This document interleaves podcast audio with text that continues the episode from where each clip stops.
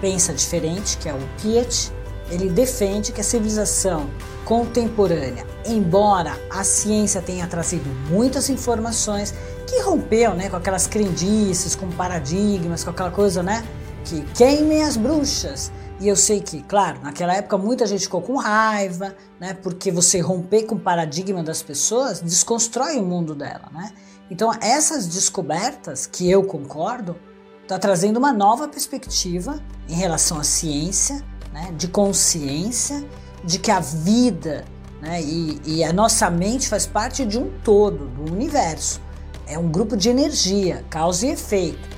A mente não é um subproduto como é, esse Weinberg trata. Nós somos uma máquina, é um robô. Né? Isso é o que diz esse pesquisador Weinberg. Já o Piet, não. Né? Então, o que eu estou vendo é que esse momento de caos ele está sendo bom de certa forma, né? Para que as pessoas elas entendam a vida, né? Como a gente vive nesse mundo interligado, integral, holístico.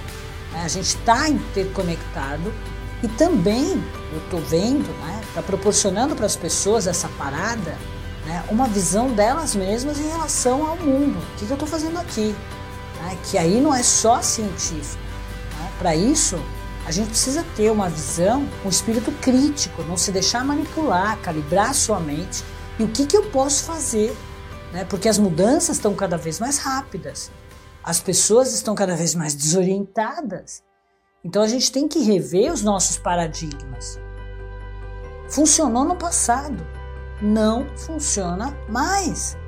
Porque se a gente continuar trazendo soluções do século passado, ou, ah, porque só se for validado cientificamente como os protocolos. Meu Deus, a gente não vai avançar. Agora a gente precisa de gente corajosa que não está nem aí com a opinião pública. O pessoal tem que falar, porque nós estamos vivendo um momento único de disrupção, de pensar fora não é nem da caixinha, da casinha, para trazer soluções para todos nós.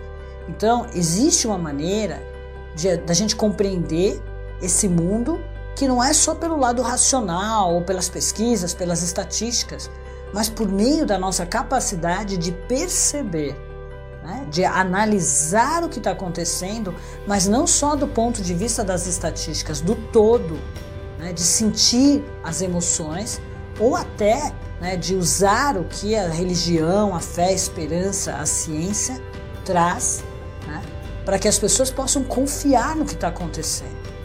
A gente não pode deixar de olhar para dentro e também para a história e não ficar alucinado com tudo que está sendo implantado na nossa cabeça.